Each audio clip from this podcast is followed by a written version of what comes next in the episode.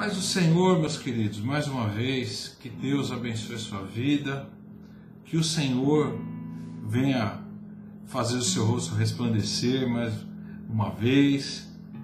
E estamos aqui reunidos em nome do nosso Senhor e Salvador Jesus Cristo. E estamos quase finalizando o Salmo 119. Já estudamos 20 porções, 20 parágrafos é, do Salmo 119, vamos para a 21. O Salmo 119, ele é um salmo que é atribuído a Davi, ele tem 176 versículos, é considerado como um salmo de sabedoria, que é um salmo didático que nos ensina lições, e também alfabético, porque ele tem essa numeração de 8 em 8 versículos e, e, ele é dividido em 22 porções numeradas pelas letras do alfabeto hebraico, que é como se fosse de 1 a 22. Nós vamos estudar a 21 agora, a 21, que é a Shin. E ela começa agora a partir do 161. Esse salmo é interessante porque o, salmista ele coloca todo o sentimento dele para fora. Ele também é, é um poema, é uma canção, é um hino que é cantado pelos judeus e os judeus usam o livro de Salmos como se fosse o seu inário. Nós usamos a harpa, o inário aleluia, o cantor cristão, salmos e hinos, e assim sucessivamente. E eles usam o livro de Salmos. Então, Salmo 119, verso 161, convido você a abrir a sua Bíblia ou o dispositivo que ela está armazenada, para a gente ler agora o texto. Diz assim a partir do verso 161: Príncipes, príncipes perseguem-me sem motivo, mas meu coração teme tuas palavras. Alegro-me com a tua palavra, como quem acha grande despojo. Odeio e detesto a falsidade, mas amo tua lei. Sete vezes ao dia eu te louvo por tuas justas ordenanças. Os que me amam, os que amam a tua lei, têm grande paz, e ninguém os fará tropeçar. Senhor, espero na tua salvação. Cumpro teus mandamentos. Obedeço aos teus testemunhos e amo, e os amo intensamente. Obedeço aos teus preceitos e testemunhos pois todos os meus caminhos são conhecidos de ti. Então, o salmista, mais uma vez, está passando alguma dificuldade, algumas perseguições, que no verso 161 ele começa dizendo né, que príncipes perseguem sem motivo, mas meu coração teme as tuas palavras. Então, quer dizer, ele não teme os inimigos, ele não teme os príncipes, ele teme a palavra do Senhor ele tem a reverência à palavra do Senhor, porque aqui o texto está dizendo que, eles estão sendo, que ele está sendo perseguido sem motivo algum. E eu lembrei hoje sobre aquela é, fábula, né? Do vagalume da cobra. Para quem não conhece, o vagalume estava passando pela estrada e a cobra viu e começou a correr atrás dele e tentar abocanhar para comer. E ele fugia, a cobra atrás, e, chegou um momento que o vagalume deu uma parada e falou assim: Dona Cobra, deixa eu fazer uma pergunta para a senhora. Falou assim: Sim, eu não faço parte da sua cadeia alimentar, eu não, não devo ter um, um gosto bom para a sua boca, eu não vou satisfazer a sua fome. Eu queria saber por que, que me persegue tanto. Por que, que a senhora quer me comer? E a cobra respondeu, falou assim: Eu não suporto ver o teu brilho. A mesma coisa acontece com Davi, o homem segundo o coração de Deus. As pessoas não conseguem suportar o brilho que sai dele. A, a reverência que ele tem pela palavra de Deus, pelo Senhor. Os príncipes perseguiam ele porque não, não conseguiam suportar o brilho que saía do rosto dele. No verso 162 ele vai dizer: Alegro-me com a tua palavra, como quem acha grande despojo. Então quer dizer, Davi ele combate contra esses príncipes e o despojo é o prêmio daquele que derrota o inimigo. Então ele vai para cima do, dos príncipes, ele derrota o inimigo e ele tem direito de pegar é, a comida, o gado, os tesouros, as roupas, os cavalos, as armas, tudo que sobrou é dele. E aqui ele, ele, ele diz assim: Alegro-me com a tua palavra, como quem acha grande despojo. Então quer dizer, ele está preocupado com a palavra de Deus, ele está preocupado com o que Deus está tá querendo tratar com ele. Então ele olha para a palavra de Deus como se fosse algo que ele tivesse recebido depois de muita luta, que a palavra de Deus, para que você consiga entender, você tem que batalhar muito. É difícil para alguns, para outros não, mas para alguns é. E aí, ele recebe isso e é um tesouro que está escondido muita coisa. A palavra de Deus, a palavra divina, é um grande tesouro. É um grande tesouro que você encontra na, hoje com facilidade. Durante a história tivemos vários relatos que tentaram acabar com, com a palavra de Deus, com a Bíblia, de tudo quanto é jeito, mas o Senhor sempre conservou.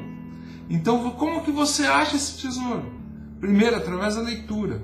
Segundo, através da meditação. E terceiro, a oração. Então, a meditação, você lê, depois você volta e você se alimenta é, olhando de uma forma mais abrangente, tentando entender o que, que o texto quer passar para você. E você ora, crendo que Deus revelou aquilo que você precisa ouvir. A palavra é um tesouro que tem que ser apreciado. Então, quer dizer, quando ele está dizendo ali, eu me regozijo, eu me alegro, essa alegria, ela é grande, porque ele encontra a palavra de Deus, sabe? Compara essa alegria com um grande guerreiro quando encontra grandes despojos. Quer dizer, quando o cara acaba com a guerra e ele vai lá e ele acha coisa boa. Então ele vê essa grande alegria que é despertada através da palavra de Deus. Então ele enxerga que as escrituras são uma revelação de Deus, é o guia da nossa vida, da dele e da nossa também. É uma garantia segura da misericórdia de Deus sobre nós é o começo da comunhão com Deus, porque se você começa a ler, meditar a palavra de Deus, orar, você está aprendendo um pouco mais de quem é o Senhor pelo qual você serve, pelo qual você quer conhecer. E você conversa com Ele através da oração. E é um instrumento de grande utilidade.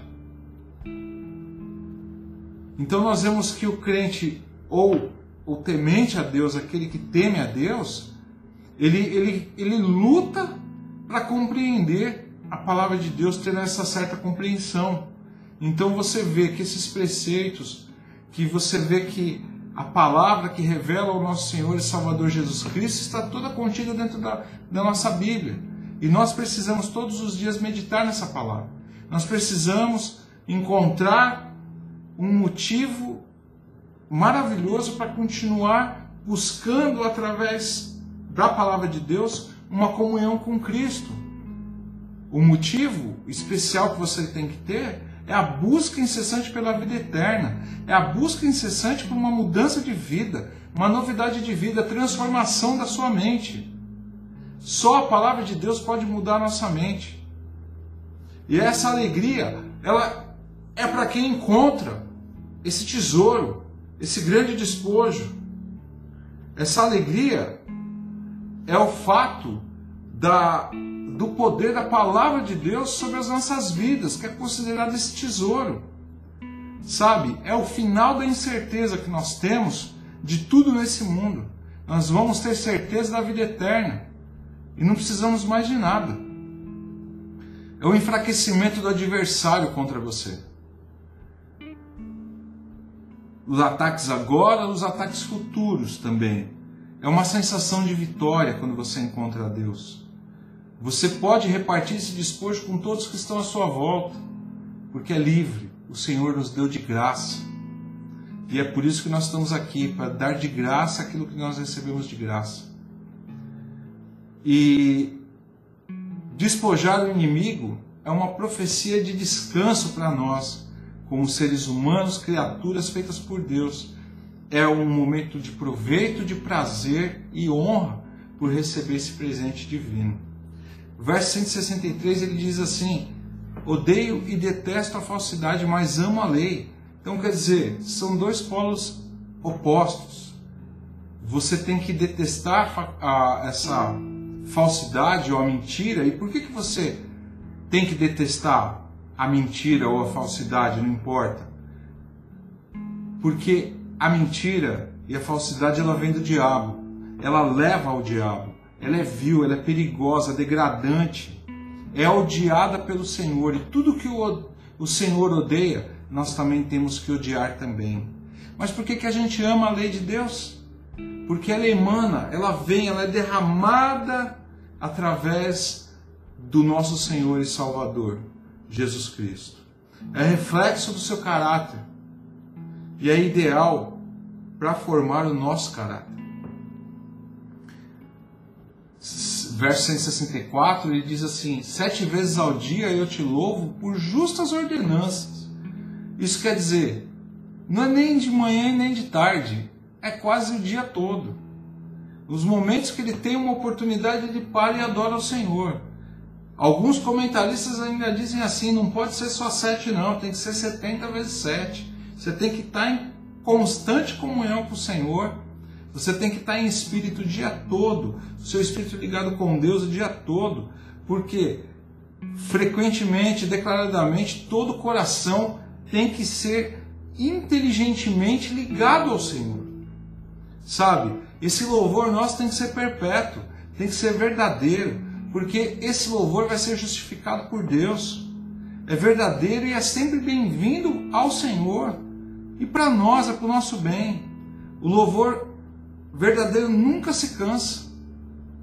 Então, você vai continuar louvando e vai ficar feliz. Quanto mais você louva, mais você quer louvar.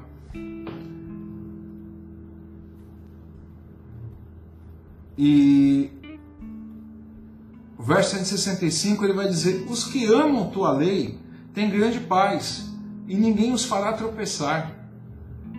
Isso quer dizer o quê? Você, quando você louva a Deus, que você ama a lei de Deus, que você medita na palavra de Deus, que você ora, que você busca, que você se entrega ao Senhor, você encontra a paz que você sempre procurou. Sabe aquele buraco que você sabe que está faltando alguma coisa, mas não sabe o que é? É a ausência de Deus. Durante muitos anos da minha vida eu procurei isso. Eu não sabia o que colocar lá dentro.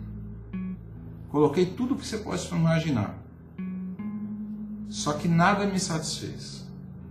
No dia que eu ouvi que o Senhor Jesus ele se entregou por mim, por você, por nós, para que aqueles que aceitam a obra redentora dele, aqueles que entendem a obra redentora do nosso Senhor e Salvador Jesus Cristo, é resgatado por ele, por amor, por ele ter morrido por nós. Quando eu entendi isso, eu, vi que não existe um amor maior do que esse. E eu descobri o que realmente faltava dentro de mim. Aquilo que me satisfez. Através da palavra de Deus, a gente busca, a gente se sente confortado, a gente se sente corrigido, fortalecido e a todo momento nós temos condições de acessar essa palavra. Você pode acessar no seu celular, você pode andar com ela escrita num livro, você pode escrever na sua mão e ficar lendo. Você pode andar com um papelzinho pendurado no seu corpo, é, pedaço de cartolina no bolso para poder relembrar. Mas essa palavra é como era dito no Antigo Testamento, tinha que grudar na, nas portas, nos umbrais, na mão, na testa.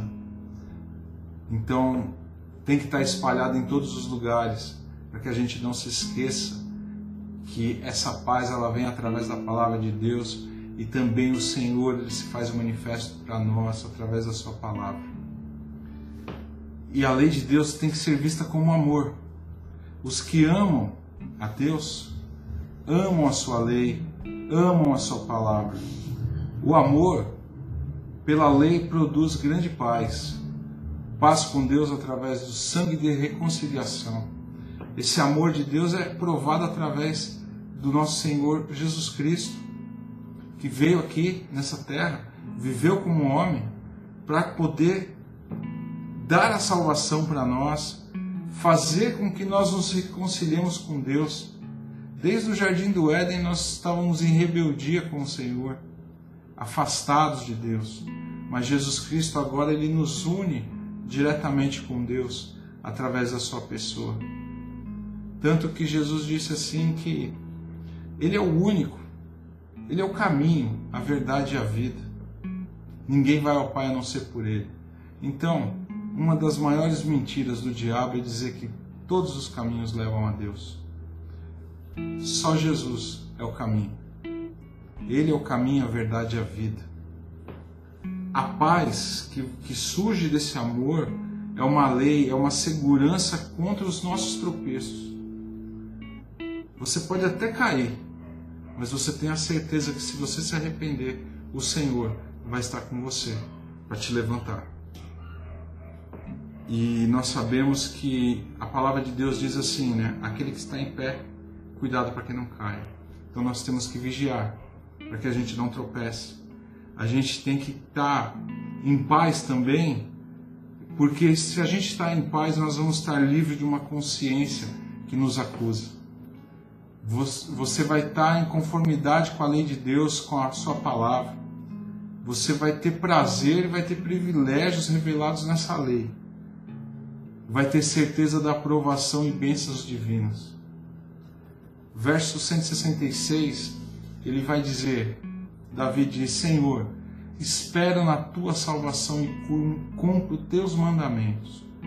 Então, se você também espera na salvação que vem do Senhor, entregue sua vida ao Senhor Jesus essa noite. Confia nele. Sabe, irmãos, eu, eu costumo dizer uma coisa, compartilhar alguma coisa com vocês aqui. Desde o momento que eu me entendo como cristão, eu tive algumas etapas. Eu costumo dizer que eu aceitei a Cristo numa época e quando eu fui para o seminário eu descobri que algumas coisas que me apresentaram sobre Cristo não batiam. E, uma, e um dia dentro da sala de aula o professor falou assim: Olha, se tem alguém aqui que não aceitou a Jesus ainda, esse é o momento. Eu fui embora para casa e meditei em tudo que aconteceu naquela sala, meditei em tudo que eu já sabia, ou que eu achava que sabia de Jesus, e, e meditei naquilo que me foi apresentado. E voltei na outra semana, depois de ter orado praticamente uma semana, e eu confessei a Jesus como meu Salvador, com certeza. Depois de muitos anos, depois de quase 10 anos de ter aceito a Cristo como meu Salvador.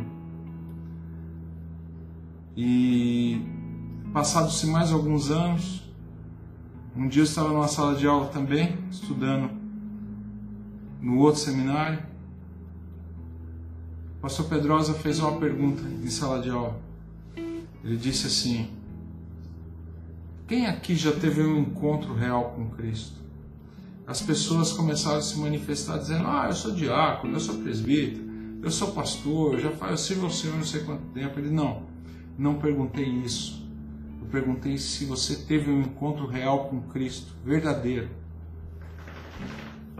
E eu fui embora para casa, eu passei um mês orando pedindo para que o Senhor se manifestasse a mim, para que eu pudesse ter esse entendimento de conhecê-lo, ter um encontro de verdade, sabe? Esperar na salvação com certeza. Sabe, meus queridos, a gente não tem esse encontro, muitas vezes, numa fórmula mágica. Nós não entendemos qual é a fórmula. Não existe. O que existe é o que o próprio Davi diz, que é um coração contrito e quebrantado. Eu me quebrei diante do Senhor durante um tempo e falei para o Senhor, mas o que que falta? O que que falta? E uma madrugada o Senhor se manifestou a mim. E eu senti nitidamente como se uma mão tivesse segurando a minha cabeça e me colocando no colo. Eu estava de rosto virado no chão. Sabe, meus queridos, eu senti naquele momento que tudo que eu tinha vivido até aquela, aquela data tinha uma seriedade. Eu sabia que eu tinha certeza da minha salvação, eu tinha certeza do meu envolvimento com Cristo, mas uma coisa eu não tinha tido: uma experiência real. Poder sentir o cheiro de Cristo, poder. Não dá para explicar, mas é você não passar por experiências que que são essas que você vê na, na internet hoje ou você vê na televisão. Pessoas correndo atrás de uma benção, atrás de uma cura. Não, é saber que se a gente partir dessa terra, vai ter uma mão que vai estar segurando na nossa e nos dando esse apoio, nos esperando lá do outro lado, aqui, ó, como ele está dizendo aqui, ó, espera na tua salvação. Cumpre os teus mandamentos, quer dizer, é uma esperança que você declara a tua fé em Cristo, não tem vergonha, e você começa a, a se envolver cada vez mais. Não é aquela fé vã que, ah, mas ah, o diácono olhou para mim com o olho meio torto, eu não volto mais nessa igreja. Não, pode olhar à vontade. Eu estou olhando para Cristo. E, e, e, o diácono às vezes nem olhou, é a gente. E, ou o irmãozinho do lado, não importa nós começamos a olhar para Cristo e começar a enxergar somente Jesus. As coisas vão estar caindo do teu lado, mas você está olhando para o foco. Você está sentindo aquele cheiro de Cristo, aquele perfume que você quer ir atrás daquele perfume. Você não está preocupado com o que está acontecendo. E isso é uma dádiva de Deus. Deus é quem dá. Se você pedir. Porque tem gente, irmãos, que faz 50 anos que está dentro de uma igreja. Mas se você perguntar agora, mas se Jesus voltar e, e buscar a igreja, você vai estar junto? A pessoa fala, não sei.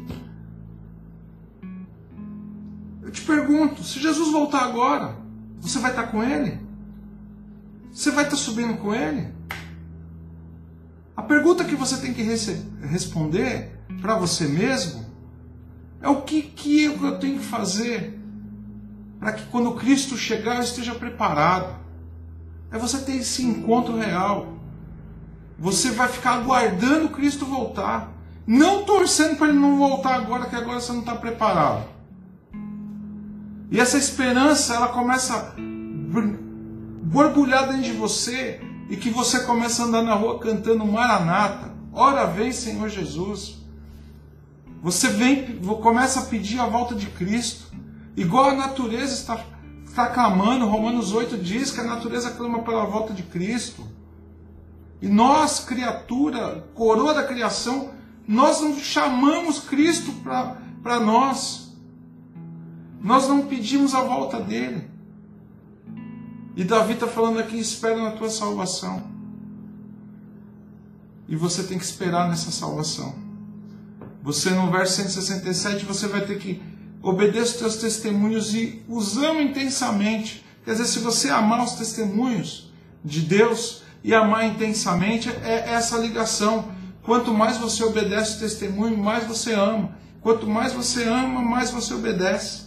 E assim você vai vendo que essa é como se fosse esse tesouro, essa joia rara, essa pérola de grande valor que chega até você, que é entregue nas tuas mãos para que você possa desfrutar que ninguém venha roubar da sua mão. Salvação Deus nos dá. O diabo quer tomar, mas você cata com a sua mão e não solta. Tem que ir até o final. Verso 168, para encerrar, ele diz assim: Obedeça os teus preceitos e, e testemunhos, pois todos os meus caminhos são conhecidos por ti. Então, meus queridos, só para deixar bem claro para você: se eu ou você acha que vai enganar o Senhor, esquece. O próprio salmista Davi, no Salmo 139, eu vou ler os primeiros oito versículos para vocês. Vocês vão ver que ele simplesmente ele já tinha certeza disso. Então você obedece os preceitos do Senhor, os seus testemunhos, pois Ele conhece todos os nossos caminhos. Salmo 139, do verso 1 em diante, diz assim: Senhor, tu me sondas e me conheces, sabes quando me sento e quando me levanto, conheces de longe o meu pensamento, examinas meu andar e o meu deitar, conhece todos os meus caminhos.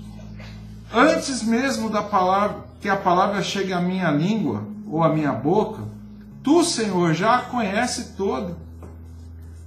Tu estás ao meu redor e sobre mim colocas tua mão. Tal conhecimento é maravilhoso demais para mim. A gente não consegue entender por que, que ele faz isso. Elevado demais para que eu possa alcançá-lo. Meus queridos, olha só o favor que Deus nos dá ao privilégio que Ele nos dá. Para onde me ausentarei do teu espírito? Para onde vou correr? Para onde fugirei da tua presença? Se eu subir ao céu, lá tu estás. Se eu fizer a minha cama nas profundezas, tu estás ali também.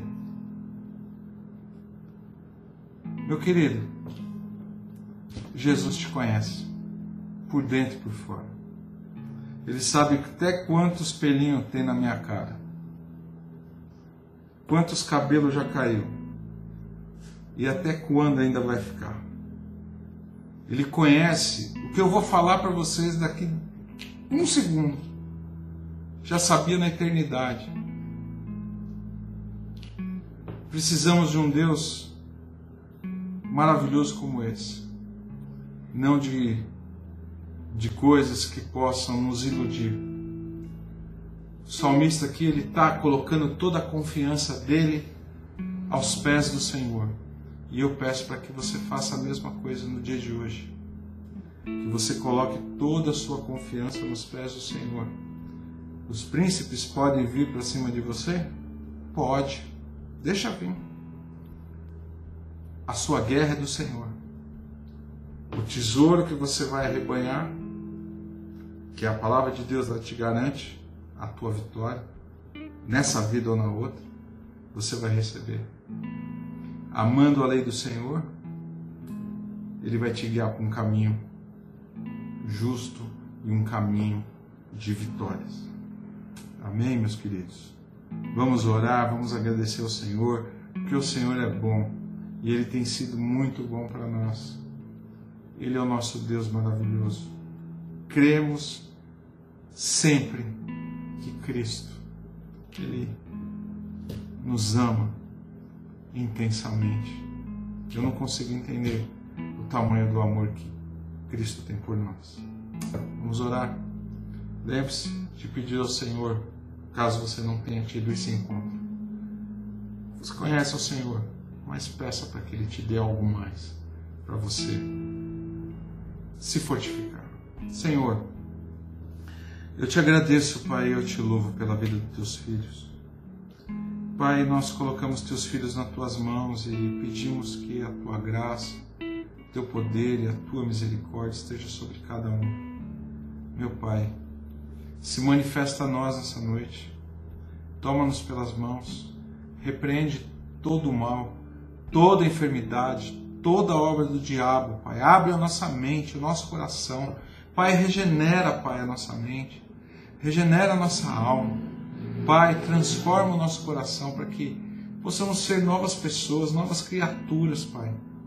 Da mesma forma que o Senhor prometeu para Nicodemos, Senhor, que o Senhor colocou nas mãos dele, para que ele nasça de novo, para que nós possamos nascer de novo. Pai, fala conosco, nos ajuda, nos ensine e nos guarda, porque nós te agradecemos, Pai. Em nome de Jesus. Amém. E amém. E amém. Meus queridos, Deus abençoe sua vida. Deus te abençoe e te guarde. Eu peço que compartilhe esse vídeo se caso esse vídeo serviu para você, mas serve para alguém também. Compartilhe, porque, como eu disse, que Deus nos deu de graça, esse despojo maravilhoso, nós temos que distribuir. A palavra de Deus é algo maravilhoso. E distribua, divulga nosso canal. Se inscreva no nosso canal no YouTube, IPR de Novaes. Também Instagram, Facebook, Deezer, Spotify, tudo IPR de Novaes. Você pode compartilhar, pode baixar essa mensagem, distribuir, fazer o que você quiser. Que Deus abençoe sua vida. Domingo a gente encerra esse Salmo 119 com a última vers... o último trecho, o último parágrafo. Deus abençoe e te guarde. Que o Senhor faça resplandecer o teu rosto sobre ti e tenha misericórdia de ti. Que o Senhor levante teu rosto e te dê a paz. Que a graça salvadora do nosso Senhor e Salvador Jesus Cristo, o amor de Deus e a comunhão do Espírito Santo estejam com todos nós. E todos nós dizemos Amém. Deus te abençoe e te guarde. E até domingo, às 19 horas, em nome de Jesus. Uma boa noite para você.